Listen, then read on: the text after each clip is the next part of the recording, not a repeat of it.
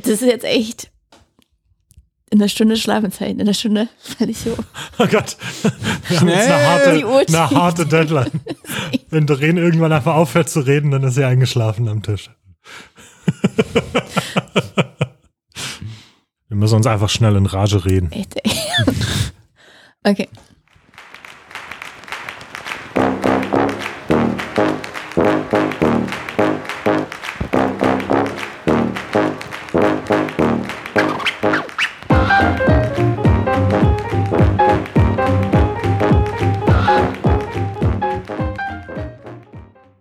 Hallo und herzlich willkommen zu Einbeutel Bücher, dem Buchclub-Podcast. Wir sind Peter, Patrick und Doreen.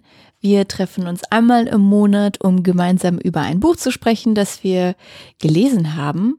Und dieses Mal lesen wir oder sprechen wir über Weihnachten auf der Lindwurmfeste oder Warum ich Hamuli Map hasse von Walter Mörs. Passend ähm, zum 1. Dezember, an dem diese Folge rauskommt. Also ihr habt euer erstes Türchen hoffentlich heute geöffnet. Haben wir uns gedacht, sprechen wir mal über ein weihnachtliches Buch. Und bevor wir anfangen, hat Peter noch eine eine, ja, eine ganz tolle Bekanntmachung. Ein, ein kleines Weihnachtsgeschenk für ganz, euch. Ja, ganz toll weiß ich jetzt nicht, aber äh, ja, äh, wir haben endlich eine E-Mail-Adresse. Und zwar, wenn ihr uns gerne schreiben wollt, könnt ihr das hier ab jetzt tun an hallo at einbeutelbücher.de ist die E-Mail-Adresse. Bücher mit UE geschrieben. Also, äh, wir würden uns freuen, wenn ihr irgendwie Fragen habt oder Feedback, was wir besser machen können. Falls ihr die Bücher lest mit uns zusammen und Fragen habt, wo ihr denkt, die sollten wir diskutieren im, im Podcast, könnt ihr uns die gerne schicken.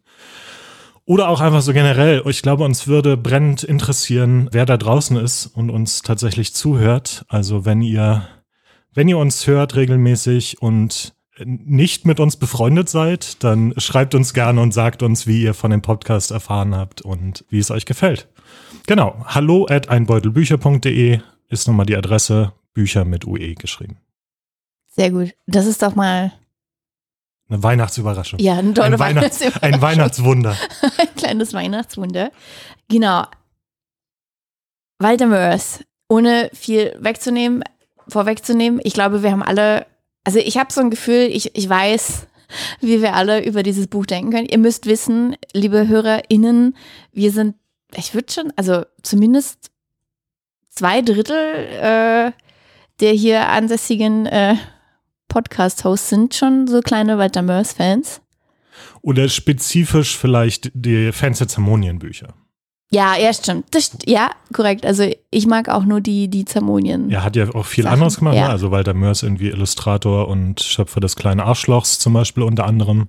Dazu habe ich jetzt nicht so den Bezug, aber genau, die Zermonienbücher. Stimmt, ganz wichtig, ja. Wir sind Zermonien-Fans. Ich weiß, also ich, wenn, ich, wenn ich davon zwei Drittel spreche, spreche ich auf jeden Fall von Peter und mir. Wie sieht es bei dir eigentlich aus, Patrick? Ich finde die auch sehr gut.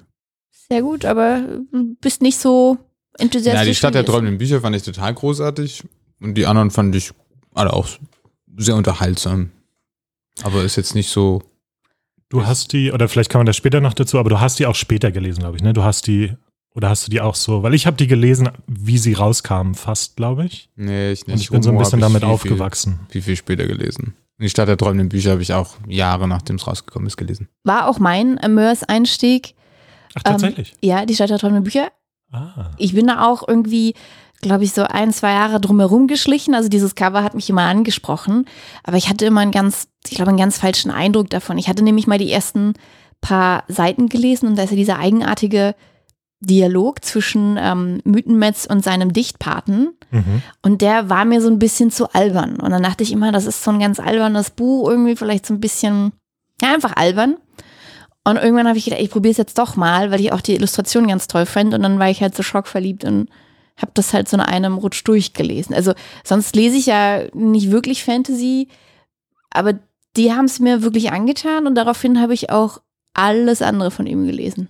Also Zermonien, Ja. Literatur. Hast du gerade schockverliebt gesagt? Ja, Das habe ich noch nie gehört. Das ist ja ein schönes Wort. Schockfeld. Sagt man das nicht so? Nee, könnte ich auch nicht. So, ich, also, Vielleicht ich hab finde ich es gut. Ich, ich habe es nur noch nie gehört. Ich bin jetzt sehr eloquent. Ich glaube, ich wusste, also ich, ich denke auch, dass ich weiß, was du meinst. Ach, das ist ja interessant. Irgendwie bin ich davon ausgegangen, dass du auch die anderen Bücher zuerst gelesen hast.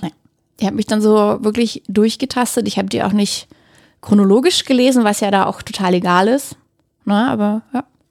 Interessant, weil also ich erinnere mich zum Beispiel noch, als die Stadt der träumenden Bücher rauskam, war, war ich schon hart, harter Fan und so ein bisschen wie andere Leute zu den Harry Potter Releases gehen oder so. Ich weiß noch, dass ich an dem Tag, wo das Buch rauskam, ich wusste, das kommt da raus und bin direkt irgendwie zum, zum Buchladen gefahren und, und habe mir das geholt und habe das noch in der in der Shopping Mall angefangen zu lesen. Also ich bin gar nicht erst nach Hause gefahren, sondern Wahnsinn. ich habe das irgendwie da, da angefangen zu lesen, das weiß ich noch.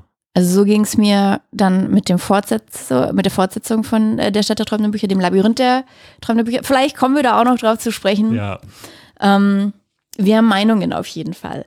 Also fassen wir zusammen, wir sind alle definitiv angetan. Aber ich, also ich glaube, ich, da kann ich auch für uns sprechen. Die, die letzten seiner Veröffentlichungen haben uns dann, na, die haben es uns dann nicht mehr so angetan.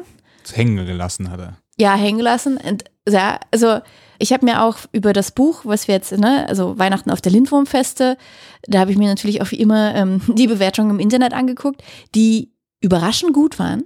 okay. Also es hat 4,5 Sterne und es hat größtenteils wirklich 5 Sterne Bewertung. Naja, ich sage jetzt noch nicht, was ich bin. ähm, geschockt oder verliebt, nun ja. Ähm, aber da gab es auch ein paar, die so waren, ich fühle mich total verarscht. Mhm. So, ne? Also, aber ich denke, darauf kommen wir auch noch zu sprechen. Fassen wir das Buch doch erstmal zusammen. Patrick, du hast dir es ausgesucht, also gebe ich die Aufgabe an dich. Fass es doch nochmal kurz zusammen. Ja, das ist eigentlich schnell gemacht. Es ist nämlich eigentlich nur ein ganz kurzer äh, Wutausbruch von Hildegunst von Mythenmetz in Briefform. Und äh, Hildegunst von Mythenmetz mag ganz viele Dinge nicht am äh, Weihnachten der Lindwurmfeste, das heißt Hamuli-Map. Und äh, Hildegunst mag äh, zum Beispiel die Hamuli-Map-Bäume nicht und mag die Instrumente nicht und mag die Lieder nicht und mag die Idee um von Hamuli und die Idee von Map nicht und mag, ja, ihr könnt es euch vorstellen, so ungefähr ist das Buch. Ja, so ist es, ne? Also Ja. er hasst es, wobei er zum Schluss hat er auch noch so ein paar versöhnliche Töne, ne? So zum Schluss zieht es ihn ja doch so ein bisschen rein und wird ein bisschen sentimental. Ja, Und Ja. dann Stimmt schon. sind die 50 Seiten Inhalt vorbei. Ja. 70. Ne. Kommt Äh, an, wie man zählt. Also, Also, Sind die Bilder mit drin? also ich, Sind also die Leerseiten mit drin? Sind? ich habe geguckt, das Buch, der Text fängt bei Seite 20 an Oh, clever. und ist Trick, auf, auf ungefähr 70 vorbei. Also genau, das heißt, Seite hast, 70 ist es vorbei. Ja. Ja, aber das heißt, du Aber- hast die Leerseiten nicht abgezogen. Nee. Okay. so genau war ich dann doch nicht.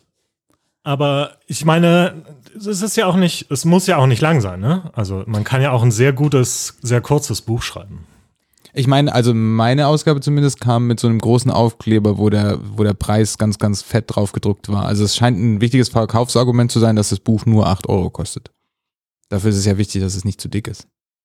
Aus irgendeinem Grund, jetzt wo du das so sagst, als ich das gekauft habe in meinem Buchladen, also ich habe das bestellt sozusagen Ja, genau, und liefern ja. lassen. Ja, war eingeschweißt und war ein roter Preissticker Sticker drauf. Und irgendwie die Buchhändlerin hat auch reagiert darauf, dass es nur 8 Euro kostet. Also die war auch irgendwie überrascht. Ja. Äh, aber irgendwie, ich habe mir gar nichts dabei gedacht. Ist das irgendwie so ungewöhnlich? Nee, aber es ist ungewöhnlich, dass es so einen großen, fetten Aufkleber drauf hat, 7,99. Ach so, Ja, okay. für, für Bücher eigentlich, ne, die neu sind. Absolut, oder? So neu ist es nicht mehr. Nee, aber halt für, ähm, die jetzt nicht irgendwie Mangelware sind oder so, so, ne, die nicht beschädigt sind. ja. Also ich meine, ja, ich kenne das, wenn jetzt hier bei, bei Lidl oder so mal Bücher angeboten werden, dann Ja, steht so da auch immer ein großer. Ja, so ein Aufkleber war das. das So ein dicker roter, ich kann es mir genau, ja, ja, ich kann es mir mit genau weißer vorstellen. Schrift. Ah ja, ja, auch da, darauf denke ich, können wir später nochmal zu sprechen kommen, wenn es darum geht, was dieses Buch eigentlich ist. Aber lass erstmal vielleicht ganz sachlich bleiben. Patrick, du hast dich, das weiß ich, du hast dich vorher schon gefragt, so, was sind eigentlich die Parallelen zu Weihnachten, ne? Das habe ich mich auch so ein bisschen gefragt, weil es gibt das Hamuli. Hamuli, es gibt das Map und dann gibt es noch den Hamuli-Wurm. Ja. Also, also das kann ich noch erklären, glaube ich. Okay, weil das, da, da, da bin ich nicht so ganz hinterhergekommen. Was, Ich habe auch wer eine Theorie, ist da was? aber. Ja. Also, oder wie ich das gelesen habe, also wie du schon angedeutet hast gerade, ich meine, er hat im Prinzip Weihnachten genommen, das Weihnachtsfest, und hat einfach die Begriffe ausgetauscht. Ne? Ja. Es gibt ja, also ich meine, Menschen unserer Generation kennen hauptsächlich den Weihnachtsmann, glaube ich. Aber eigentlich war das zumindest in Deutschland ja äh, das Christkind und der Knecht Ruprecht. Und ich glaube, dass Hamuli und der Map oder der Hamuli und das Map, wie auch immer es war, Ich glaube, das Hamuli und der Map. Und ich glaube, die beiden sind wahrscheinlich Christkind und Knecht Ruprecht. Und dann kam später halt der Weihnachtsmann dazu. Und das ist, was später hier das, dieser Wurm ist, Hamuli-Map-Wurm. Aber das ist spannend, weil für mich ist Knecht Ruprecht, klar, gibt's, aber der ist mit dem Nikolaus verbunden und die kommen zusammen. Also Knecht Ruprecht ist bei mir immer die Figur, die neben, also zum Beispiel am Nikolaustag dann auf dem Marktplatz mit äh, dem Nikolaus irgendwie ankommt. Aber ja, natürlich, es gibt viel mehr ich das Sinn. Gerade? Nee, Vielleicht, vielleicht verwechsel ich das gerade. Aber, aber das Map ist definitiv Knecht Ruprecht. Ich glaube, da sind wir uns einig. Und was aber das Hamuli ist, das ist nicht so, ja, Ja. nicht der Weihnachtsmann, auf jeden Fall. Von dem her gibt es schon Sinn, dass es das Christkind ist. Ah, okay, gut. Das, das macht Sinn. Also Christkind dachte ich nämlich auch. Ja. Aber dass, dass er da vielleicht den, den Knecht Ruprecht und den Weihnachtsmann auch noch mit reinpackt. Das stimmt, das macht auch Sinn, weil dieser Wurm, da sagt er ja auch, dass der erst später. Und also Aufkommt. das ist völlig Mhm. unklar, was mit dem ist. Und der hat äh, ganz viele kleine Helfer und die helfen ihm, Genau. die Geschenke zu bauen. Und das ergibt alles keinen Sinn. Wenn die armen Kinder nur mal richtig Grundrechenarten könnten, dann wüssten, könnten sie sofort doofe Fragen stellen. Ja, genau, genau. Ja. Das war ein bisschen witzig. Und hat denn diese, also wie, wie war es jetzt, diese Parallele zu Weihnachten? Es ist ja eigentlich so, dann so ein bisschen so ein Verriss über Weihnachten, hat so verpackt in die zamonische Welt. Wie, wie war das für euch? Funktionierte das? Da habe ich eine relativ deutliche Meinung Oh. dazu, glaube ich. Also ja, es ist ja auch eher anti-weihnachtlich, ne? Aber also hallo. bis zum, bis dann irgendwie so ein bisschen am Ende, aber genau. Ich weiß nicht, wie weit ich jetzt ausholen werde, aber das Tolle an den anderen Büchern oder an dieser, an dieser Zermonienwelt, das war halt, dass es einfach so fantasievoll war für mich. Und, ne, und das ist so eine, eine fantasievolle Welt einfach, die er da geschaffen hat. Und er hatte ganz viele tolle Ideen irgendwie in den Büchern davor. Dieses Buch, es gibt, ich, ich würde behaupten, es gibt keinen wirklichen Grund, warum das ein Zermonienbuch sein sollte. Walter Mörs wollte sich auslassen über Weihnachten und was ihn daran stört. Und dann hat er die Begriffe ausgetauscht. Also so wie jetzt. Also wirklich auch einfach eins zu eins. So wie wir jetzt gerade gesagt haben. Statt Christkind sagt er Hamuli, statt Weihnachtsmann sagt er Hamuli mit Wurm. Und das war aber alles so. Äh, und ich, ich verstehe nicht, warum das ein Zermonienbuch sein muss. Außer, Lass uns, außer da, da, da kommen wir, glaube ich, noch zu sprechen. aber um deine Frage dann Ja. äh, so direkt zu beantworten, also das ist meine Antwort. Es, es, es war nicht wirklich, es hat nicht wirklich funktioniert für mich. Also ich weiß nicht, was da funktionieren sollte. Ich, vielleicht muss man es irgendwie zweiteilen. Also wir können darüber reden, was er über Weihnachten denkt und was, was das mit mir gemacht hat. Und was dieses der Zermonienanteil ist, aber der ist halt eigentlich irrelevant. So. Also, wobei man ja schon sagen muss, er hat noch Sachen dazu gedichtet. Ne? Also es gibt ja so bestimmte Bräuche, die zusätzlich vorkommen. Also zum Beispiel diese Schuppenpuppen. Also die, die Lindwürmer, das sind ja solche hm, Dinos, Drachen, Wesen und die verlieren einmal im Jahr ihre Schuppen.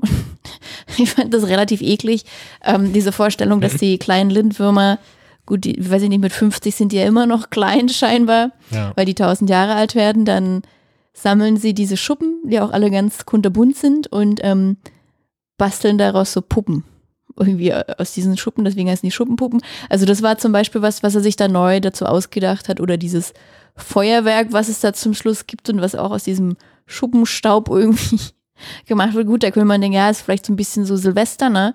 Also ein bisschen hat er sich schon dazu ausgedacht, aber muss, generell muss man sagen, ja, es ist sehr, sehr, sehr stark an, an, an unsere richtige Welt angelehnt. Und interessant fand ich auch, also er bringt jetzt so ein paar Aussagen über das Weihnachtsfest, was ihn da so quasi nervt, verschleiert in Zamonisch. Also es gibt zum Beispiel, das habe ich mir rausgeschrieben, dieses eine Zitat, Warum bringen sich erziehungsberechtigte Lindwürmer eigentlich mutwillig um das Vergnügen, ihre Kinder darüber aufzuklären, dass ihre Eltern sich die kostbaren Geschenke vom Mund abgespart haben? Warum verzichten sie auf die vielleicht ewige Dankbarkeit einer Kinderseele und lassen sie grundlos nicht existierende, existierenden Fantasiefiguren zukommen, für die sie sich auch noch eine komplizierte und widersprüchliche Lügengeschichte stricken? Und das fand ich irgendwie so ein bisschen witzig, weil ich dachte so, ja, stimmt eigentlich, ne? So, Eltern kaufen da die teuren Geschenke und kriegen halt nicht mal den Fame dafür. Gleichzeitig dachte ich so, irgendwie ist es auch voll traurig, weil ich finde das so mega so verbittert und zynisch und so.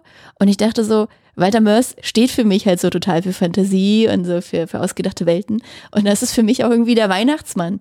So, Eltern machen das, weil es Spaß macht. Das ist ja einfach auch nett, so sich vorzustellen, da kommt so ein alter Mann mit Bart in dein Haus. Na gut, so nett ist es auch nicht, aber. nicht, wenn du es so sagst. Ja, aber, aber sozusagen, ich, weißt du, ich meine, es freut ja auch die Kinder, ne? Ja. So, und ich glaube, daran haben und, auch Eltern. Und das ist doch das Schöne. Und das hat mich an diesem ganzen Bashing auf Weihnachten halt auch echt so ein bisschen genervt. So, ja, Weihnachten ist kommerziell und alle sind irgendwie total, wie er ja auch meint, geisteskrank. Aber es macht einfach auch Spaß, ne? Sich da einfach mal einmal im Jahr so drauf einzulassen. Und das ist nämlich das, was da auch, was einfach fehlt, Fantasie. Ja, er wird halt langsam alt. Er hat halt schon viele Weihnachten erlebt, es wird langsam langweilig. Er hat doch auch gefordert, also Hildegunst von Mythenmetz hat gefordert, äh, dass man das auch jedes Jahr, Traditionen sind ja schön, aber könnten die bitte jedes Jahr eine neue sein, damit wir dann immer mal wieder uns da, ja genau, inspiriert werden davon. Ja. Ja, ich fand's auch ein bisschen, ich dachte auch oft so, ja, das ist halt dein Weihnachten, schade für dich, wenn es nicht so schön ist. Aber das ist ja jetzt, also bis auf solche Sachen, das fand ich auch ganz cool mit diesem Weihnachtsmann und ähm, mit dem, wenn die Kinder rechnen könnten, wüssten die, könnten die aber schnell blöde Fragen stellen. Ansonsten fand ich es auch manchmal so ein bisschen, ja, platt. Platt, ja. Ne? Also es ist schon, es ist einfach richtig dicht an Weihnachten dran. Auch wenn Weihnachten nur auf dem Titel steht und in der Erklärung, äh, warum es auf dem Titel steht. Es ist einfach die, die dünnstmögliche Decke darüber. Also ja. das ist, glaube ich, auch so ein bisschen das, was ich meine. Ich meine, er hätte ein Buch über Weihnachten schreiben können und dann hätten wir darüber reden können, so und keine Ahnung, kann ja auch spannend sein, wie andere Leute das irgendwie sehen. Und, oder er hätte es irgendwie ja. cleverer verpacken können. Mhm. Aber das ist so das, das Minimum, sozusagen, dies, die minimalsten Änderungen, die er machen konnte, um, um das als Samonien-Ding zu deklarieren. Ja. Ich dachte gerade, Patrick ist entsetzt, aber er hat nur gegähnt. Ja, ich habe nur gegähnt. Kann ich dazu was sagen? Ja, gleichzeitig finde ich es auch irgendwie ganz spannend, weil man kann die Kritik dann leichter äußern, wenn da nicht Weihnachtsmann steht. Weil wenn der Weihnachtsmann steht, dann haben die Leute schon wieder ganz viele Assoziationen. Wenn da erstmal Lindwurm, nee, warte mal, Hamuli, nee, Hamuli-Wurm, ach, keine Ahnung, Mepwurm, was auch immer. der Weihnachtsmann in Samonien. wenn da nicht Weihnachtsmann steht, ähm, dann lässt sich das schon ein bisschen anders äußern. Du kannst die, das ist ja oft so, dass man das so verfremdet, damit man es dann die Absurdität in diesem anderen Raum klarer darstellen kann, weil es den Leuten nicht mehr vertraut ist. Achso, wenn ihr das so macht, ja, das ist natürlich offensichtlich doof. Ja, das ist exakt dasselbe, das ist eine 1 zu 1 Abbildung gewesen. Ah, hm. Er wollte uns quasi ein bisschen vorführen. Ja. Also das kann man ja schon so verwenden. Ich verstehe auch deinen Einwand. Als Zamonien-Fan kommt man sich so ein bisschen verarscht vor, weil das hätte ja auch eine komplett neue Welt nehmen können. Er hätte nicht Zamonien nehmen, dafür nehmen müssen. Ich weiß nicht, inwieweit, ich weiß, was du meinst, glaube ich. Ich weiß nicht, inwieweit das, das geht so ein bisschen in die satirische Richtung. Ne? Ja. Also das ist ja, was Satire ist, oft genau. im Prinzip. Ja. Ich weiß nicht, ob Satire funktioniert, wenn ich es einfach nur eins zu eins ersetze. Weil das war mein, also du hast auch gesagt, er hat sich irgendwie so ein paar andere Sachen dazu ausgedacht. Aber es waren wenige. Davon fand ich auch einige ganz sympathisch ja. tatsächlich oder auch ganz witzige Ideen. Für mich waren es die, diese Schneckengedichte. Ja, die waren Wo die cool. Lindwürmer dann ja. anfangen, ihre Gedichte auf Schneckenhäuser zu schreiben. Äh, wo, aber manchmal habe ich mich auch gefragt, ob das einfach nur Traditionen sind, die ich nicht kenne, wo ich darum das Mapping nicht, oder das, sozusagen die Übersetzung ins, ins reale Leben nicht habe. Für mich war es immer sehr eins zu eins und ja. ähm, dann ist es keine Satire in dem Sinne, wie du es gerade meinst, für mich. Das meine ich aber nicht. Ich meine sowas wie zum Beispiel Flatland. Du übersetzt äh, die viktorianische Gesellschaft in quasi etwas, was eine Geometriewelt und dann erklärst du alles in dieser Metapher. Ja, das ist hier, wie gesagt, du hast schon recht, das ist sehr dünn, das ist ein relativ direktes Mapping, aber trotzdem, du, du nimmst daraus die, diese direkten Assoziationen, die du hast, wenn jemand Weihnachtsmann oder Weihnachtsbaum sagt. Da sind halt Emotionen und Assoziationen mit verbunden. Die sind mit Lindwurmbaum, Lindwurmfestebaum, ach Gott, ich kann mir die Wörter alle nicht merken, äh, nicht verbunden. Damit kannst du es einfacher kritisieren. Und das, also es kann sein, dass das die Idee war. Das hat dann aber auch nicht für mich funktioniert. Und es klang so ein bisschen für dich auch nicht, weil wir haben ja, wir haben ja auch sehr offensichtlich gerade darüber, also Ja. Ja. geredet, dass es halt nicht sehr weihnachtlich ist, dieses Buch, weil es einfach so offensichtlich um Weihnachten geht. Also es, es hat für mich überhaupt nicht diese Distanz hergestellt, von der Ja, du okay. redest, dass, Ja, ich, okay. dass ich denke, also ich habe das gelesen und dachte, ah, er meint Weihnachten und er mag Ja, okay. Weihnachten nicht und nicht irgendwas Ja, im gut. Holy Map. Dafür ist es auch einfach dann auch wieder zu oberflächlich. Ich finde so, ich meine, ich bin so ein Weihnachtsfan, muss ich gestehen. Und äh, mich, mich nervt dieses Bashing teilweise auch so ein bisschen, weil das sind dann, das ist wie mit dem Valentinstag oder irgendwelchen anderen Feiertagen. So die Leute, jedes Jahr kommen die mit den gleichen ähm, Beschwerden darüber, warum das halt so doof wäre. Ach, das ist, ist halt immer das Gleiche, ne? Und da finde ich es halt auch so, ja, man kann Weihnachten definitiv hassen und ist ja voll in Ordnung, ne?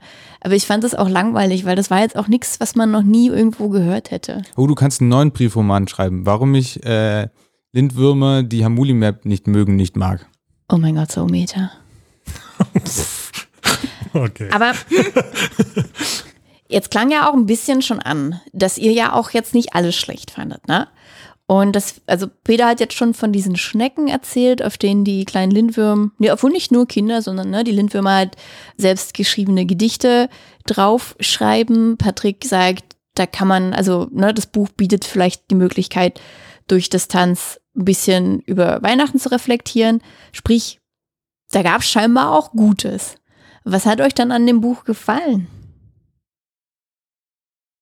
Ich kann ja mal anfangen. Ja. Also, zum Beispiel, also ich finde, ja, er hat es seit eins zu eins, war eigentlich schon Weihnachten also ein bisschen verschleiert, ne? Aber ein paar originelle Sachen waren schon drin. Und ich mochte zum Beispiel auch die Idee von, ich glaube, am, am ersten oder am zweiten Hamuli-Map-Tag gibt es so einen Brauch, wo alle Lindwürmer irgendwie ihre Bücherregale Ah. aussortieren. Also die Lindwürmer, wer es nicht weiß, die sind ja einfach geborene Literaten quasi. Die, die lesen und lesen und schreiben ganz viel. Und deswegen sind die natürlich super fanat an Bücher und haben alle ganz viele Bücher. Und an diesem Feiertag stellen die eben, müssten die halt Bücher aus und stellen die vor ihre Häuser und gehen dann alle draußen spazieren und stöbern und können sich dann halt die Bücher von den Nachbarn halt mitnehmen. Fand ich richtig, richtig coole Idee. Ich gedacht, wow, wie, wie geil das wäre, wenn das äh, wirklich sowas geben würde. Das hat mir sehr gefallen. Dann fand ich die ähm, Idee noch ganz süß, dass jedes Lindwurmhaus eine eigene Tür hat, also eine individuelle Tür. Jede Tür sieht anders aus. Das fand ich so ein kleines, nettes Detail, wo ich dachte so, ja, das ist so der Mörs, wie ich ihn kannte, auch wenn es nur ganz klein war. Das hat mir schon gefallen. Das ist nicht viel, aber es hat mir gefallen. Ist ja auch kein so langes Buch. Nö. Und vielleicht hat mir auch die Kürze gefallen, wenn ich mir vorstelle, das wäre jetzt nochmal irgendwie Na Gott, 50 Seiten gegangen. nee. nee. Das war schon die richtige Länge. Ja. Stimmt, ist das ein Klobuch? ich meine, es hat auch so ein. Hat ja auch ein Bändchen, Lesebändchen? Ist es ein, das Zeichen eines Klobuchs, das Lesebändchen drin ist? Nee, aber das macht es praktischer, weil dann weißt du das nächste Mal wieder, wo du warst. Also es ist quasi eingebautes Lesezeichen. Das ist schon praktisch für ein Klobuch.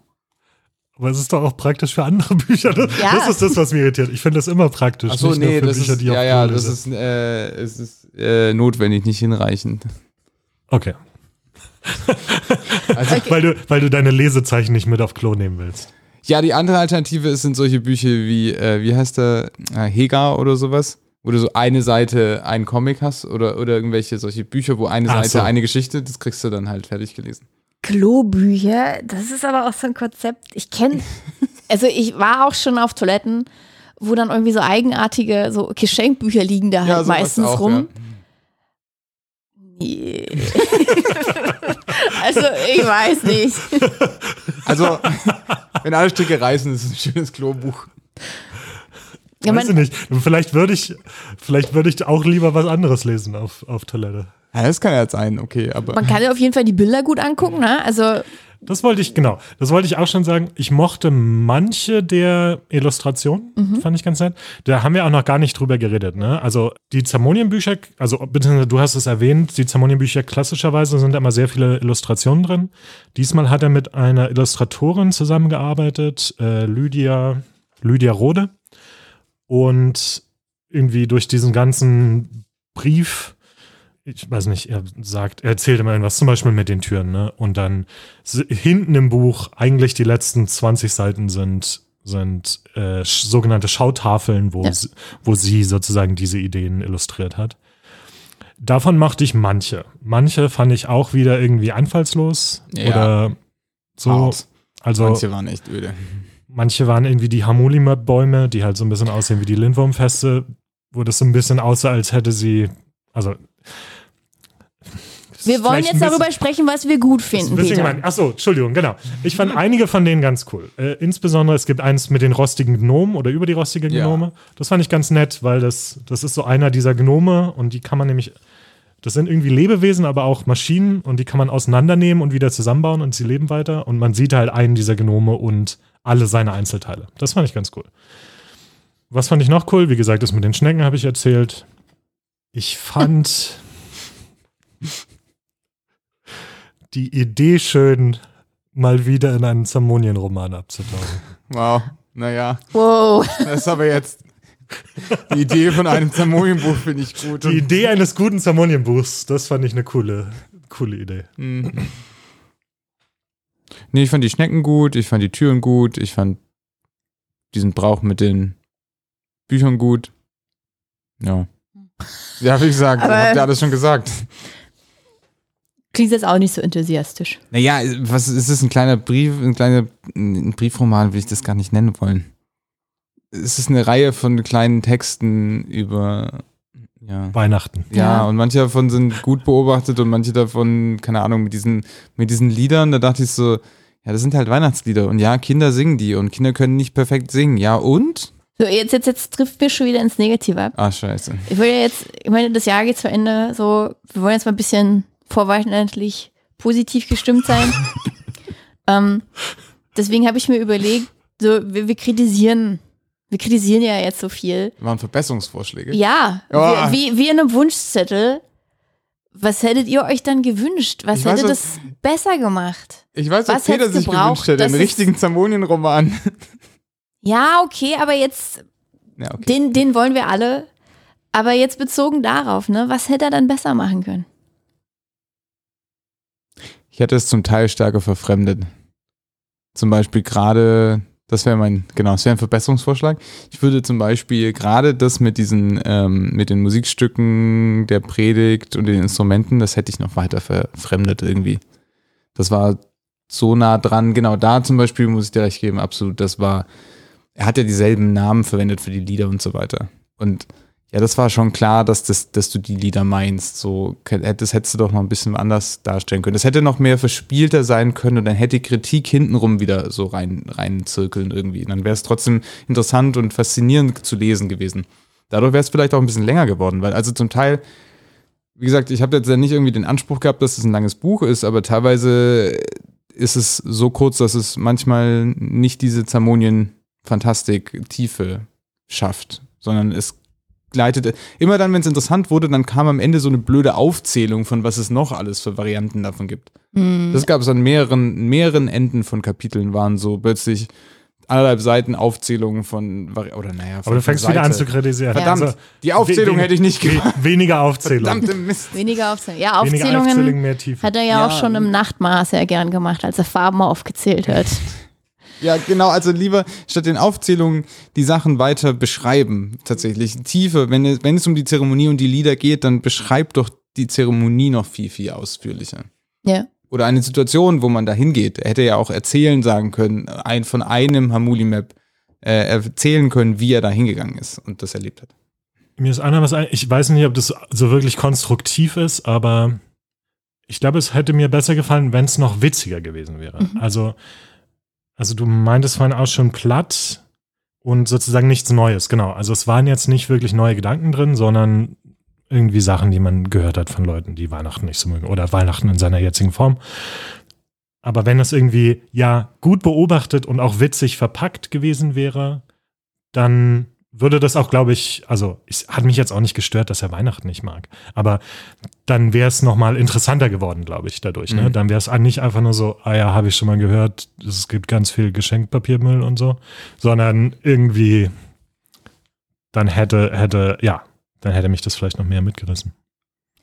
Ich musste halt die ganze Zeit so ein bisschen denken, also als wir überlegt haben, ob wir ein Buch mit der Thematik Weihnachten finden, da haben wir auch relativ schnell festgestellt, da gibt es nicht so viele. Also die, die uns vielleicht auch gefallen könnten. Und woran ich immer denken musste, ähm, ist ähm, im Schweinsgalopp heißt es im Deutschen und Hogfather heißt es, glaube ich, im Original von Terry Pratchett. Und da macht er ja auch irgendwie so ein bisschen das. Er packt halt Weihnachten in diese Scheibenwelt und da heißt es, glaube ich, Silvesterfest. Und das ist schon ja, relativ nah am Weihnachtsfest, aber irgendwie doch auch in vielen Punkten anders. Und da finde ich, funktioniert es. Da macht es halt Spaß. Es ist irgendwie noch originell, ne? Es hat nichts Plattes. Der kritisiert da jetzt auch nicht so viel, so zumindest, wie ich es in Erinnerung habe. Also da geht es schon noch um, um dieses Haben, Haben, Haben wollen, ne? Was zum Weihnachten irgendwie also nicht unbedingt dazugehört, aber stark damit verbunden ist. Und da funktioniert es irgendwie, aber der hat sich halt viel mehr Zeit gelassen, ne? Das ist halt ein richtiger Roman, da ist eine Geschichte hinter, da hat, man hat das Gefühl, er hat sich Mühe gegeben. Ähm, also, was ich mir wünschte für dieses Buch ist, dass er ja, sich einfach auch mehr Mühe gegeben hätte, ne? Dass er einfach sich mehr Hm. Zeit gelassen hätte, irgendwie eine Geschichte dazu gepackt hätte, weil es wirkt zum Anfang schon so ein bisschen holprig, allein auch der Einstieg, muss ich sagen. Also, den hätte ich mir auch geschickter gewünscht. Also dieser Anlass, aus dem er das erzählt, der, Ja. der, der hätte, hätte er irgendwie geschickter verpacken können.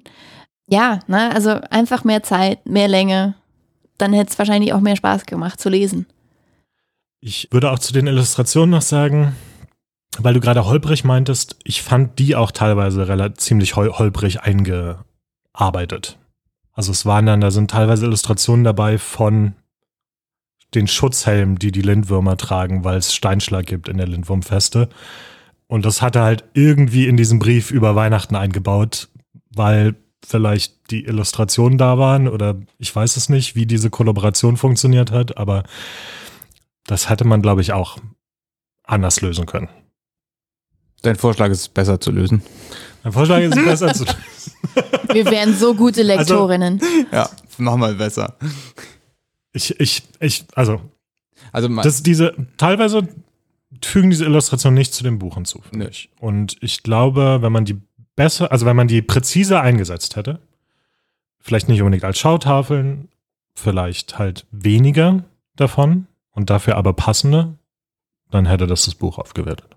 Ich habe ja auch die, eine Theorie, ne, dass die sind ja hinten, obwohl man sie eigentlich, also zwischendrin wären sie sehr viel sinniger gewesen, aber die sind in Farbe gedruckt. Und ich glaube, der Rest des Buches in, ist in zwei Farben gedruckt. Du meinst, ist das ein- eine Druckangelegenheit, dass sie. Das ist günstiger, wenn man nicht das dazwischen. Weiß ich nicht. Ich, ich kenne mich mit Drucktechnik nicht aus. Vielleicht geht es mittlerweile auch, aber. Gottes Willen. Das würde aber. Weil es ist komisch. Warum Zum sind die Illustrationen Anfang, zum Anfang Ist sind aber auch ein paar bunte, oder? Man kann, guck mal, wenn du den Seitenrand siehst, wenn du jetzt wirklich auf, auf den Rand siehst, dann siehst du zum Anfang so einen bunten Streifen. Dann kommt halt so. dieses Beige-Schwarm, genau, wenn ihr auf den Rand vom Buch guckt, wenn es zugeschlagen ist. Dann Ja, sind dann hinten die bunte. Seiten und vorne. Genau wie diese Druckbögen, ne? Also, Ich kenne so, kenn mich nicht aus Nee. mit Buchdruck. na, Nee, das wenn- da glaube ich nicht. Guck mal, das ist zu dünn vorne. ah, okay, gut. Ach so, weil die Wenn du- sozusagen Wenn du dir vorstellst, so sind. ja. DIN A4 Seiten übereinander und dann knickst du die. Ja, Aber das sind ja Hefte. Ja. Das sind ja so Hefte. Das heißt, Stimmt, hier ist es anders das, es gedruckt, gibt, ja. Man müsste gucken, ob es ein farbiges Heft gibt und ob es dann wieder Schwarz-Weiß-Hefte wir dazwischen werden gibt. jetzt sehr spezifisch Ja. in unseren Ja. Theorien, Aber warum, mir ist gerade noch was aufgefallen warum die beim- Illustrationen hinten beim sind. durchs Buch, beim durch, durchs Buch durchblättern, wo ich mir auch ein bisschen verarscht vorkam, weil das habe ich ja ungefähr seit 40 Jahren nicht mehr, also so alt bin ich nicht, aber ich habe 40 Jahre alte Bücher gesehen, wo das so war. ähm, Boah, seit 80 Jahren das erste Mal. ja. Da hinten ist eine Leseprobe abgedruckt in diesem Buch. Warum Hä? ist denn da nicht? Ja, aber Warum ist denn da nicht ein Stück, warum ist denn da nicht ein Stück weiter mehr Buch drin? Warum ist in meinem Buch Werbung drin? Ich habe nicht, ich will doch keine Werbung kaufen.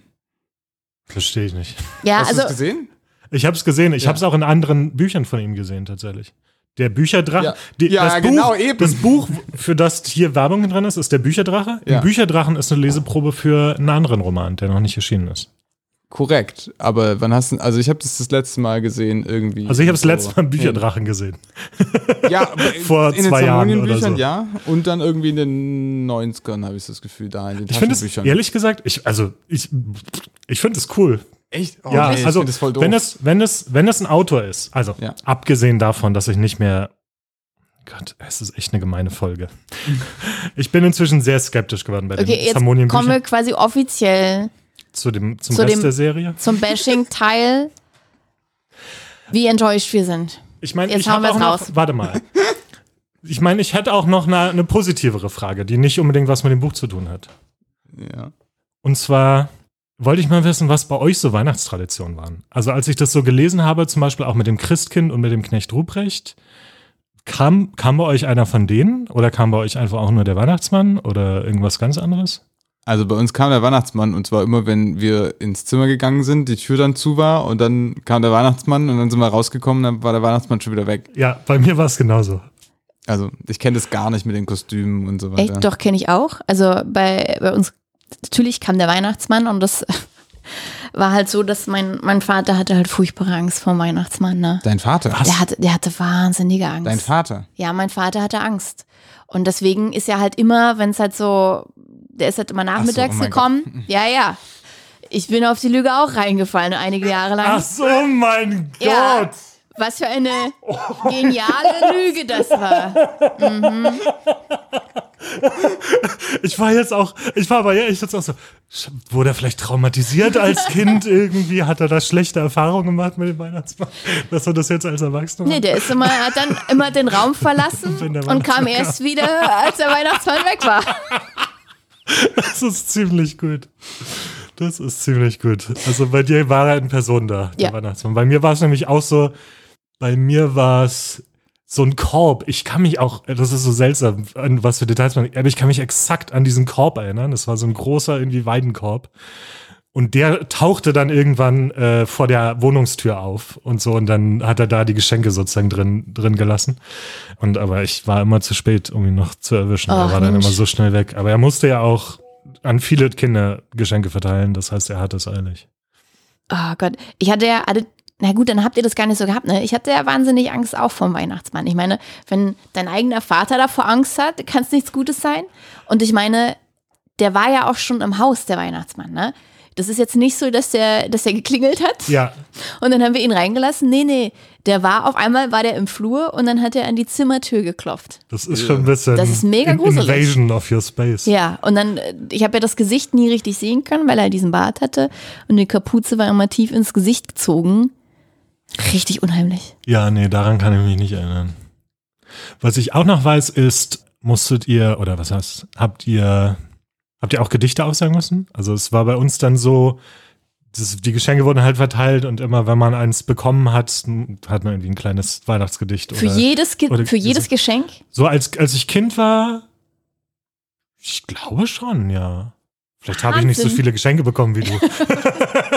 oder ich kannte mehr, mehr Weihnachtslieder oder Gedichte.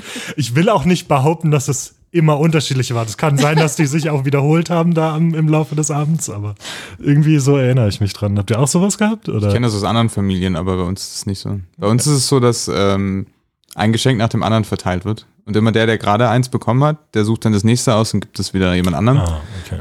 Damit dauert halt auch alles echt eine ganze Weile.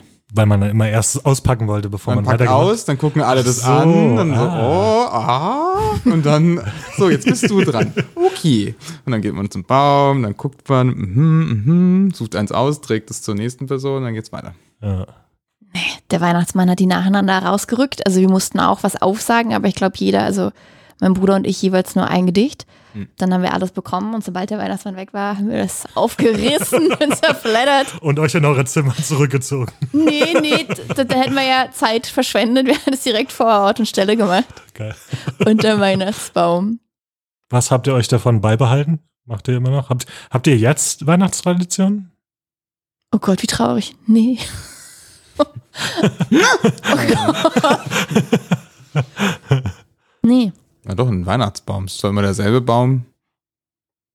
Kekse backen? Wir, wir backen Lebkuchen. Okay. Also ich muss sagen, seit ich ausgezogen bin, ich meine, man fährt dann nach Hause und so, aber ich, ich glaube zum Beispiel, dieses Jahr ist vielleicht, weiß ich noch nicht, das erste Jahr, wo ich über Weihnachtsdekoration nachdenke. Wenigstens ein bisschen. Ich habe sonst nie, irgendwie war mir das immer egal und ich habe hab mir nichts ins Fenster gehängt oder so. Dieses Jahr habe ich schon überlegt. Also Mutti, du hörst ja gerade zu. Es kann sein, dass ich beim nächsten Mal ein bisschen was mitnehme. Meine Mutti hat nämlich immer auch dann gefragt, ob ich was will, aber irgendwie wollte ich die ganzen Jahre nichts. Aber diesmal denke ich mir so, so irgendwie so ein bisschen Ja, schönes, warmes Licht ist schon nett. Das Licht ist toll. Also, ja, okay, wir haben stimmt, tatsächlich das, Schwibbögen. da, haben wir, da haben wir echt eine Menge, ja, das stimmt. Weil das in meiner Familie ja äh, selbst gemacht wird. Also ich habe eigentlich nur selbstgemachte Weihnachtsdekoration. Und ja, das ist so ein, so ein traditionelles Ding, weil ich damit eigentlich aufgewachsen bin, seitdem ich so klein bin. Wir hatten halt immer so Pyramiden oder Schwibbögen, die halt meine Eltern halt selbst gemacht haben. Stimmt, und die habe ich auch massenweise dann über die Jahre geschenkt bekommen. Und die hole ich auch immer raus. Das ist, ja, das stimmt. Das Licht ist halt super, super schön. Habt ihr sonst irgendwie äh, aus eurer Weihnachtskindheit Sachen, die ihr vermisst oder irgendwie besondere, also irgendwas, wo- woran ihr euch besonders erinnert?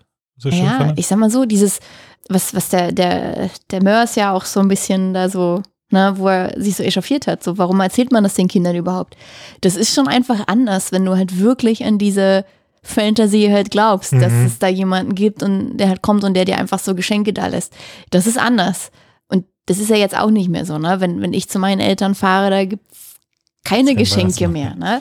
Das ist nicht mehr diese Riesenausbeute. Und das, also ja, das klingt jetzt so, als ob ich nur auf die Geschenke irgendwie abfahre, aber es ist ein anderes Gefühl. Du fieberst halt viel mehr dahin und ähm, es ist viel mehr besonders und fantastischer. ja. Das ist als Erwachsener einfach nicht mehr so. Jetzt hat, ich finde, jetzt rückt halt eher so in den Vordergrund dieses so zur Ruhe kommen und Zeit mit Freunden verbringen vielleicht auch und sich so irgendwie schön machen, was ja auch toll ist, ne? Aber das ist lustig, weil das so ein, wenn wir jetzt nicht über Heiligabend nur sprechen, sondern über irgendwie 1. Dezember bis 24. Das war bei uns auch eine Zeit lang, zumindest als kleinere Kinder, hatten wir so einen Adventskalender mit so Säckchen, also die typischen wiederverwendbaren zum Ja. selber füllen. Und ein paar Jahre lang hatten wir da immer jeden Tag fast, glaube ich, irgendeinen, irgendeinen Ausflug, Ausflug oder sowas drin. Oder Wow. nicht jeden Tag unbedingt, vielleicht war es auch mal nur, dass wir irgendwie heute zusammen den und den Film gucken, aber es war halt quasi jeden Tag irgendein, irgendein Erlebnis. So, oder Mhm. auch vielleicht mal auch nur klein, manchmal größer. Und das verbinde ich damit schon auch noch. Also das ist ja das, was du gerade auch sagst, aber ich bin mir nicht ganz sicher, ob man das heutzutage noch so dediziert macht. Also manche von meinen Adventszeiten, die gehen auch so zack weg. Ja, Also ich, manchmal stelle ich mir noch so eine Adventskerze hin, die es ja gibt, ne, wo man dann jeden Tag quasi in Ruhe, in Stille quasi wartet, bis die so ein Strich runtergebrannt ist. Ich glaube, ich habe die noch nie zu Ende gebrannt. Habe ich auch noch nie gehört. Das ist Das eine habe Idee. ich, hab ich auch noch nie Ja, ist gesehen oder Du darfst gehört. keine Aber ja, ich meine, es, es gibt halt niemanden, der sich drum kümmert und sich 24 Dinge ausdenkt, die man mit dir machen kann. Ne?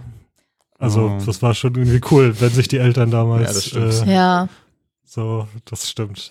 Aber Kind sein ist schon, ja. hat schon auch seine guten Seiten. Aber auch das, was, was Patrick gerade meinte, ne, jetzt so, es rauscht halt teilweise auch so relativ schnell vorbei. Ja. So, weil du bist halt irgendwie mit, mit sich Sachen beschäftigt irgendwie und 40 Stunden davon sind halt Arbeit. Das ist anders als Kind, weil dann bist du da viel mehr drauf fokussiert. Ich meine, du hast ja sonst, du hast ja nicht so viel sonst anderes zu tun, ne? Vor allem im Kindergarten geht es nur um Weihnachten, auch in der Schule geht es viel um Weihnachten. Das geht dann irgendwie über die Jahre halt dann, ja, verloren. Ja. Ja, ist auch so was Interessantes, wenn, wenn unsere, unsere Altersstufe gerade, wenn die nicht schon Kinder hat oder sowas und dann er irgendwie Kekse backt, dann höre ich immer, ja, gestern Abend habe ich dann noch Ke angefangen, Kekse zu backen, so um 10 und bin bis um 1 gebacken. Und so, so, Weil man noch nicht, gearbeitet ob hat das den jetzt so ganzen der, Tag. Genau, es ist so der Spirit ist. Sehr, be- Kekse sehr besinnlich. Genau, sehr besinnlich, bis tief in die Nacht Kekse gebacken. Naja. Bei mir ist es der Schnee. Also auch alles, was Ja. ihr gesagt habt. Aber das ist was, wo ich echt jeden Winter denke, ich finde Schnee eigentlich richtig geil. Ja. Und vor allem an Weihnachten.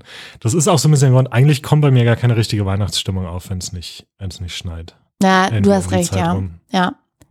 Oder wie vor drei Jahren irgendwie, war das vor drei Jahren? 20 Grad hat an Weihnachten. Oh ja. Das war so eklig. Das finde ich auch das Schlimmste, wenn Heiligabend und auch die zwei Tage danach, wenn da so blauer Himmel ist und Sonne. Ich wenn hasse Schnee, das. wenn Schnee liegen würde, wäre es super Schnee, geil. Ja, wenn Schnee liegen würde, ja. Aber wenn keiner liegt und dann ist einfach so richtig schönes Wetter, weißt du, nicht mal Regen, kein, nichts Trübes, das finde ich ganz furchtbar. Ich könnte nicht. Es müsste, es müsste wenigstens kalt werden. Das ist so mein Min kalt sein. Das Ja. ist mein Minimum. Weil kalt und, und blauer Himmel ist auch noch geil. Aber das- Schnee, es wäre einfach das Nonplusultra. Ich könnte auch nicht am Strand irgendwie in einem südlichen Land Weihnachten feiern. Oder auf der Südhalbkugel. Ja, Die Armen. Ja, das tut mir leid. Okay, cool. Jetzt haben wir ungefähr eine halbe Stunde lang nicht über Bücher geredet. Es tut mir leid, dass ich Das das okay. jetzt so angefangen habe. Aber dann wissen wir jetzt, wie unsere typischen Weihnachten in, in Vergangenheit und Gegenwart aussehen. Aber lasst uns mal wieder zurück zum guten alten Walter Mörs kommen. Was ist denn für euch ein typischer Mörs? Wir haben ja jetzt schon mehrmals so angedeutet, so dieses Buch ist es für uns nicht. Was ist ein typischer Mörs für euch und vielleicht auch am Beispiel eures Lieblings-Zamonien-Romans? Also für mich ist der absolute, mein absoluter Favorite ist natürlich die Stadt der träumenden Bücher. Ich hab, würde auch fast behaupten, das ist das berühmteste Zamonienbuch, oder? Vielleicht mit dem Rumo. da wäre ich mir nicht so Auch sicher. Captain ich glaube, Blaubeer ist, glaube ich, ziemlich. der erste Roman Ah, 13,5 krass. Leben ist, glaube ich, auch ziemlich. Okay, okay. Aber also gut für mich ist verkauft. die Stadt der träumenden Bücher ist, also ist für mich eindeutig so. Das ist, also einmal ist es eine relativ sch schnell erzählte Abenteuergeschichte, die, obwohl tatsächlich eigentlich nie so richtig ein Hauptcharakter zu Schaden kommt, glaube ich, so richtig doll, aber immer so tatsächlich bedrohlich wirkt. Also es ist keiner dieser Abenteuerromane, wo man denkt, äh, der Hauptcharakter stirbt sowieso nicht, was auch immer, los geht's. Und das aber kombiniert mit einer super detailreichen, also die, Welt hat ganz, ganz viel Struktur. So, also nicht, nicht Struktur wie, wie hierarchisch, sondern Struktur wie so Oberfläche. So, also es gibt ganz, ganz viele Dinge, die, also das ist interessant, weil seine, seine ähm, Tuschezeichnungen, die da immer drin sind, die sind auch so. Die haben so ganz, ganz viele kleine, die bestehen aus ganz vielen kleinen Strichen, ganz vielen kleinen Details und daraus ist immer wieder alles zusammengesetzt. Und so ist auch die Welt. Also teilweise sind es, das, was ich vorhin kritisiert habe, ist auch in den Romanen ja oft, dass er so Listen hat von Dingen. Dass dann gibt es dann irgendein Orchester, zum Beispiel anstatt der träumenden Bücher. Und da sind irgendwie zwei Seiten lang nur die Beschreibung der verschiedenen Instrumente. Das stört tatsächlich meistens in den Büchern nicht, weil es halt gut in diese schnell vorangetriebene Handlung eingebettet ist und dann auch irgendwie Spaß macht.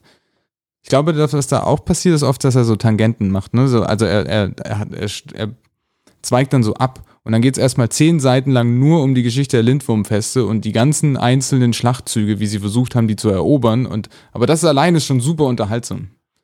Das gibt in irgendeinem Buch. Die Mythenmetzsche Abschweifung. Ja, genau, so das hieß hat, es sogar. Das hat so er hieß zum es ja sogar. Stilmittel erhoben. Ja, genau. In, in Ja, Stadt der stimmt. Bücher, ja, stimmt. Ja, das ist auch cool. Also es ist überraschend. Normalerweise ist es, keine Ahnung, bei manchen Büchern wird das ja so ein bisschen affektiert manchmal, dass man diese, diese Abschweifungen, aber bei Walter Mörs fand ich das immer, hat immer Spaß gemacht. Ich weiß gar nicht, ob ich so genau sagen kann, was ein typischer Mörs für mich ist oder typischer Zamonien-Roman wieder, ne? Aber ich weiß auch gar nicht, was, welcher mein Liebling ist. Ehrlich gesagt weiß ich nämlich, ob ich, nicht, ob ich mich entscheiden kann. Ich glaube, die alle, alle sind meine Lieblingsbücher aus unterschiedlichen Gründen. Also ähm, einfach 13,5 Leben des Captain Blaubeer. Wie gesagt, ich habe die ja auch in, in, der, Richt- in der Reihenfolge gelesen und ich habe halt auch dann früh damit angefangen. Also ich habe noch heute sogar nochmal nachgeschaut. Captain Blaubeer, die 13,5 Leben, kam 1999 raus. Hm. Da wäre ich elf gewesen. Ich weiß nicht, ob ich es sofort bekommen habe. Ich weiß noch, dass ich das zum Geburtstag geschenkt bekommen habe. Aber irgendwie so in dem Lebens, in der Lebens Lebensphase habe ich das erste Buch gelesen.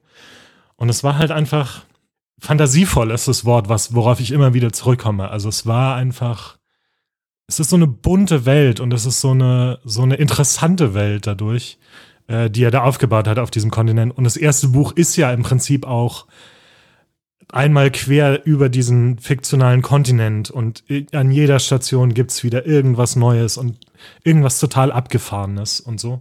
Und das hat einen gerade damals als Kind, glaube ich, oder mich als Kind damals vollgezogen. Rumo ist mein Lieblingsroman, weil Rumo und die Wunder im Dunkeln, der war auf einmal viel erwachsener, fand Mhm. ich. Zumindest jetzt so im Rückblick. Da geht's auf einmal, also was du auch gerade meintest mit ähm, von wegen Tod und so weiter und Hauptcharaktere, die sterben, da geht's auf einmal um irgendwas. Also es ist eine richtige bedrohliche Stimmung irgendwie, die man Ja. gar nicht erwarten würde in diesem Buch. Allein wie es anfängt, irgendwie ist fast Horror so. Und äh, ja, das war irgendwie cool und überraschend und, und mag ich immer noch sehr. Und dann halt die Stadt der beträumenden Bücher. Ist halt auch irgendwie, ist für mich vielleicht, ich habe auch nicht so viel gelesen aus dem Genre, wie haben wir es genannt? Buchromantik? Ja, Mhm. aber hallo. Äh, das ist Ja. für mich Ja, das persönlich das Buchromantikbuch. Ja. So, also allein, das ist ja auch so zweigeteilt, so ein bisschen halt diese Beschreibung dieser Stadt, dieser, äh, es gibt, also die, die Handlung spielt in einer antiquarischen Stadt, wo alles äh, im Prinzip sich um Bü Bücher dreht.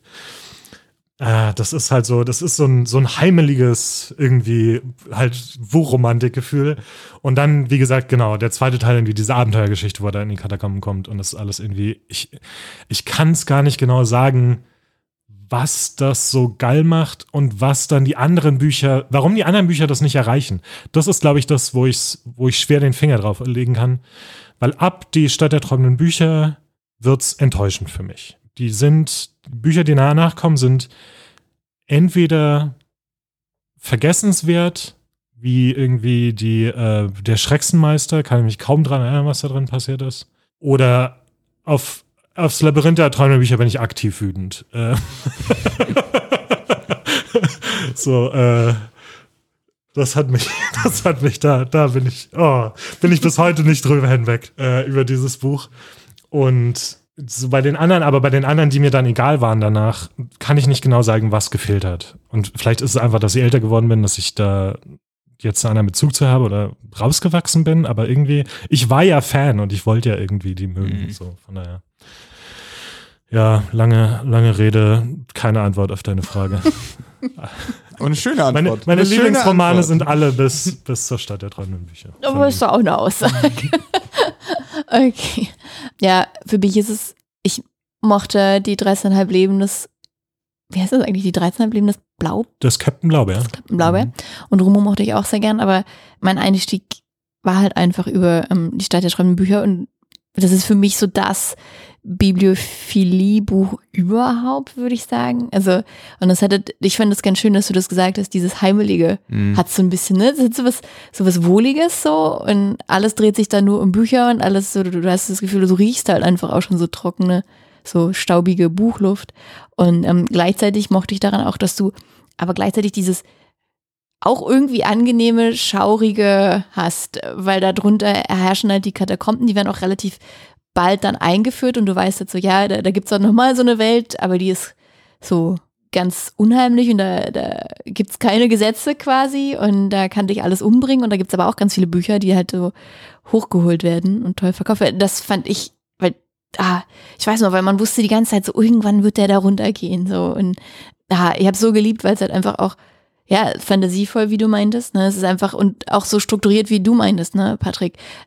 Das ist so dicht irgendwie. Also so dicht und liebevoll und detailliert beschrieben. Ne? Das, das mochte ich total gern. Und das ist für mich halt auch so ein, so ein, so ein typischer Mercer, diese fantasievolle Beschreibung so von ganz anderen Welten. Also das finde ich, das hast du bei Rumo, das hast du auch bei den 13,5 Leben. Da kommt noch dazu, dass du halt so eine Figur hast, die sich dann halt weiterentwickelt und die du über echt lange Zeit halt verfolgst. Das ist jetzt bei der Stadt der träumenden Bücher nicht. Da finde ich, steht halt diese Welt noch mehr im Vordergrund. Aber ja, hat trotzdem echt gut funktioniert. Ich habe noch einen Gedanken gerade gehabt, äh, den ich einfach mal in den Raum werfe. Ich habe nicht wirklich, wir haben Terry Pratchett erwähnt und ich Mhm. habe nicht wirklich viel Terry Pratchett äh, äh, gelesen, aber ist Walter Mörs der deutsche Terry Pratchett in seiner Hochphase gewesen? Ich habe so ein Mhm. bisschen, also Terry Pratchett ist, glaube ich, noch politischer, Ja. aber so Ja, an, sozusagen die Welten, die er spinnt Mhm. und einfach die, Mhm. die Fülle an Ideen, die er hat. Sie sind Ja. ein bisschen anders. Terry Pratchett hat eher sogar, genau wie du meinst, politischer und eher so Echtweltanleihen tatsächlich. Ja. Öfters mal. Und ich glaube, dass mehr in der Handlung, während eben Walter Mörs ja viel auch dieses tatsächlich die Welt einfach beschreiben hat. Das ist bei Terry Pratchett gar nicht Das so ist bei extrem. Terry Pratchett nicht ganz so fantas- fantastisch, ne? weil es sind schon auch alles Menschen. Ja. Es gibt die Zauberer und ganz normale Menschen, ne? Mhm. aber Magie und so ist kein, kein Thema, ne? Das ist ganz normal. Was ja in Zamonien nicht hast, da gibt es ja alles irgendwie, ne? Von Haifischmaden zu diesen Ja, Robotermenschen, alles ist möglich. Ja, und Terry Pratchett hat ein, ist politischer und, und teilweise so ein bisschen, also es, es spielt, es wirft dich mehr, finde ich, auf, auf unsere Realität zurück. Ne? Es Ja. macht mehr Anspielungen, wo so ein bisschen was, was drin steckt. Vielleicht das, was er jetzt hier mit dem äh, Weihnachtsfest versucht hat, aber was überhaupt nicht funktioniert hat. Als Harmonien ist ist es halt purer Eskapismus, ne? Das Ja. ist es, glaube ich. Es, Eskapismus in Reimform. Es ist halt echt Ja. so eine Welt, in der man sich verliert und die Realität vergisst. Hast aber bei, bei Pratchett kann sie auch echt gut Aber verlieren. du hast recht, ich, bei Walter Mörs spielen Menschen selten eine Rolle. Gibt es überhaupt Menschen in Doch, doch, es gibt? Menschen. Ähm, die Oder? greifen die Lindwurmfeste, glaube ich, auch ein paar Mal an, oder? Ach, stimmt. Ja, das ist aber fast alles, was sie machen. Das ist fast alles, glaube ich. Das Doch. sind auch eher so Urmenschen.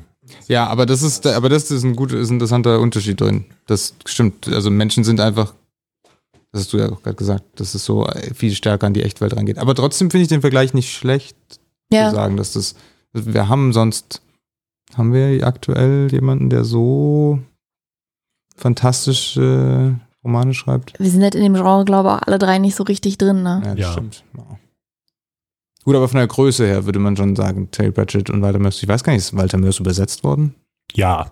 Okay. Der Blaubär und, und also, also ich glaube, die ganzen großen Zamonien-Bücher sind, sind Ja, okay. in vielen Sprachen erhältlich, ja. Dann würde ich sagen, kommen wir jetzt schon zu unserer Abschlussrunde, in der ich euch immer frage, wie ihr das Buch fandet und ihr antwortet mit mehr oder weniger kreativen Skalen. Ich bin wie immer gespannt auf Peter. Magst du anfangen, Patrick? Wie hat dir das Buch gefallen? Ich bereue es nicht, es gelesen zu haben. Das ist doch Also mal. war ja jetzt auch nicht so das krasse Zeitinvestment, muss man sagen. Ein paar Sachen fand ich auch ganz nett. Eigentlich war es sogar ein bisschen traurig, dass es so kurz ist. Also es hätte ruhig länger sein dürfen, dann hätte ich vielleicht sogar noch mehr Spaß dran gehabt. Also nicht nur länger Spaß, sondern auch mehr Spaß in der Zeit, die ich länger gelesen hätte. Ja, das ist, glaube ich, mein Hauptding. Und die Illustrationen fand ich, zum, wie Peter schon meinte, zum Teil fand ich, waren die wirklich nett und manche waren so, ah ja, Steine. Oder glaube, die Schnecken sind auch alle gleich fast. Also es sind alles Schnecken. Die sehen alle gleich aus. Ja, Copy-Paste und dann das Ja, eingefärbt. naja, sie haben ein bisschen unterschiedliche Windungen und sind mal dicker und dünner und haben mal irgendwie eine andere Farbe. Aber ja, im Großen und Ganzen Copy, Paste, Zoom. Fertig. Strichstärke verwendet. Ja. Also für 7,99 das ist ein okayes Buch. Es hat auch einen schönen Einband, das ist Hardcover. Ja, Und was ist eine Skala? Wie viele Sterne so. auf deiner Fünf-Sterne-Skala gibt es? Ah, eine 5. Weihnachtssterne. Eine Ist schon Fünf? gar nicht so Zimtsterne. Oh, Zimtsterne. Deine Zimtsterne-Cast. viel. Ja gut, dann 6 vielleicht, aber Ach, von zehn. von 10, ja, ich nicht dachte von schon 5. so sechs von fünf Sternen. Wow, das ist ja. Nee, aber also es muss halt auch nicht. ich habe jetzt auch, Das wäre eine Überraschung gewesen, ja. also ja, das, also ja, es ist halt, also aber es muss, es ist auch wichtig, ne, das ist jetzt nicht schlimm, dass es nur 5 von 10 hat. Ich hatte auch nicht erwartet, dass es sehr viel mehr als das hatte. Also nicht, es ist ein kleines, das ist, wie gesagt, das ist ja nicht mal ein richtiges Buch, es ist eine Sammlung von Texten über Weihnachten, das ein Zamonien spielt. Das ist wie so eine Skizze von was. Das ist, das muss jetzt auch nicht Du 10 darfst 10 mal ein Buch runtermachen, das ist in Ordnung. Ja, Aber es ist der, das Fest der Liebe, ich verstehe schon. ich bin nicht enttäuscht davon, das will ich nur sagen. Okay. Ja, Ich habe Das nichts erwartet schon- und das wurde auch nicht erfüllt. Also, Man, ach so. ach so, in dem Sinne. Ich wollte gerade sagen, man würde es nicht erwarten, aber das ist schon eine steile, steile Ansage bei diesem Buch, würde ich behaupten. Ich kann ja mal weitermachen. Ich, ich glaube, ich kann gar nicht so viel sagen, ohne gemein zu werden. Und ohne es auch, auch einfach nur runterzumachen. Ich weiß nicht, ob ich dieses Buch guten Gewissens irgendjemandem empfehlen könnte. als Klobuch? Warum, warum, warum? nur weil ich es auf dem Klo lese, heißt es ja nicht, dass es schlecht sein muss oder langweilig. Okay, stimmt. Also nicht für, ich bin ja, also ich bin irgendwie, oder ich dachte immer, ich bin Hardcore Zamonien-Fan, wie, wie irgendwie rauskam. Ich kann damit nichts anfangen mit diesem Buch. Äh, ich würde es Zamonien-Fans nicht empfehlen. Ich weiß nicht, warum ich es irgendjemandem empfehlen sollte, der keinen Zug, äh, der keine Verbindung mit Zamonien hat. Hm.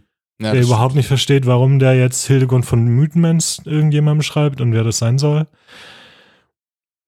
Ich, ich, ich, es ist so traurig auch. Oh. Walter. Ich meine, das Buch kam ja jetzt auch schon von einer Weile raus und so. Ich, ich habe es tatsächlich, ich habe vorher schon gesehen, dass es rauskam, als es rauskam. Und ich habe es mir nicht gekauft und nicht gelesen, weil ich schon mehrfach enttäuscht worden war.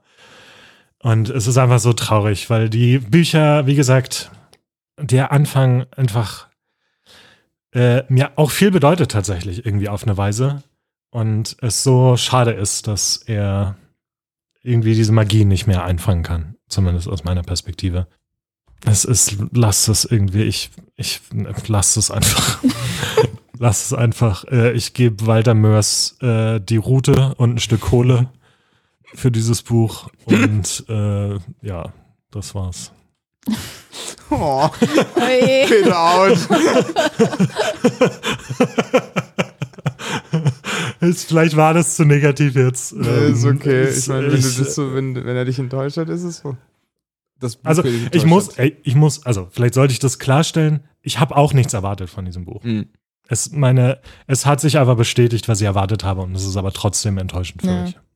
Ja, ich kann mich da irgendwie auch nur Peter anschließen. Also ich habe es auch damals nicht, es ist 2018 erschienen. Ich habe es auch gesehen und habe es bewusst nicht gekauft, weil ich schon dachte, dass es nicht doll ist und das hat sich jetzt so richtig bestätigt. Also ich habe das Gefühl, das wurde halt publiziert, um halt Geld zu machen. So, so es hat ein gutes Geschenk für 8 Euro, steht Weihnachten drauf, ne? Das ist ja so optisch macht es schon ein bisschen was her, ne? Es ist bunt, es ist schön illustriert, auch das Cover finde ich eigentlich gar nicht so verkehrt. Aber der Inhalt, das da ist ja kaum Text drin und es ist, ne, wie wir schon gesagt haben, diese Parallele ist relativ platt zu Weihnachten und es ist einfach kein, kein typischer Mörs Zamonien-Roman, so wie ich ihn halt kannte und schätzte. Also hat mich auch wirklich enttäuscht. Ähm, deswegen würde ich auch eine echt äh, eins von fünf Sternen. Ich muss es sagen. Es ist ein, einer, einer von fünf Zimtsternen. Mehr kann ich dem Buch einfach nicht geben. Also es war wirklich enttäuschend. Und ich habe wirklich das Gefühl, da wollte jemand Geld verdienen. Oder musste Geld verdienen, ich weiß es nicht. Ne? Das wirkt für mich einfach ein bisschen lieblos. Ha- Hatte Verpflichtungen vom Verlag. Ja, irgendwie so. Ne? Es ist einfach, weil der Kontrast zu den anderen Romanen ist halt einfach so stark, ne? Wenn man halt vorher jetzt nichts anderes gekannt hätte, okay. Aber wenn ich denke so, das, das kann der doch besser. Warum macht der das nicht mehr? Lieblos trifft es auch Ja. ganz gut, finde ich. Also, ja, Hm. würde ich dir zustimmen. Um- vielleicht dem Ganzen einen, einen positiven Spin zu geben, wenn ihr die anderen Bücher noch nicht gelesen habt, wenn ihr die Stadt der träumenden Bücher noch nicht kennt und die 13,5 Leben des Captain Blaubeer und Romo und die Wunder im Dunkeln, kauft ihr euch sofort. Also die, die ist genau das Gegenteil von diesem Buch. Die Ja. kann ich, die kann ich auf jeden Fall empfehlen. Und holt euch, le lest, lest die alten Zamonien-Romane. Schenkt euch die selber zu Weihnachten. Ja, Das ist super, ja. Nun ja, aber gucken wir positiv in die Zukunft und auf das nächste Buch, was wir lesen. Ich glaube, Peter ist dran. Was lesen wir denn oh, für, für die Januarfolge? Was lesen wir als erstes in 2023? Oder worüber sprechen wir als erstes in 2023? Ach genau, als, als, als Start ins neue Jahr äh, machen, wir, machen wir diesmal ein bisschen was anders. Und zwar Becky Chambers hat einen neuen Band rausgebracht, ihrer Monk and Robot Buchreihe. Band 2, A Prayer for the Crown Shy heißt das. Und weil wir alle den ersten Band noch nicht gelesen haben und es relativ kurze Bücher sind, äh, haben wir uns überlegt, wir lesen beide. Also zum nächsten Mal lesen wir Band 1 und 2 der Monk and Robot Reihe. Der erste Band heißt übrigens A Psalm for the Wild Build. Ja, und ich bin sehr gespannt. Becky Chambers, ich habe schon mal was anderes von ihr gelesen aus einer anderen Reihe und fand es sehr, sehr cool, irgendwie sehr entspannt und sehr interessant und freue mich schon. Sehr gut. Ich bin auch gespannt und ähm, ich hoffe, ihr seid auch gespannt und lest es. Dann hören wir uns wieder am 01.01.2023. Und dann würde ich sagen, wünschen wir euch auf jeden Fall eine schöne Vorweihnachtszeit mit hoffentlich guten Büchern und vielleicht auch ein paar guten Büchern unter Weihnachtsbaum. Und wünschen euch viel Spaß beim Lesen und sagen Tschüss. Tschüss und denkt Ciao. dran, uns E-Mails zu schreiben. Hallo at einbeutelbücher.de. Das wäre ein super Weihnachtsgeschenk. Juhu! Ding, ding, ding.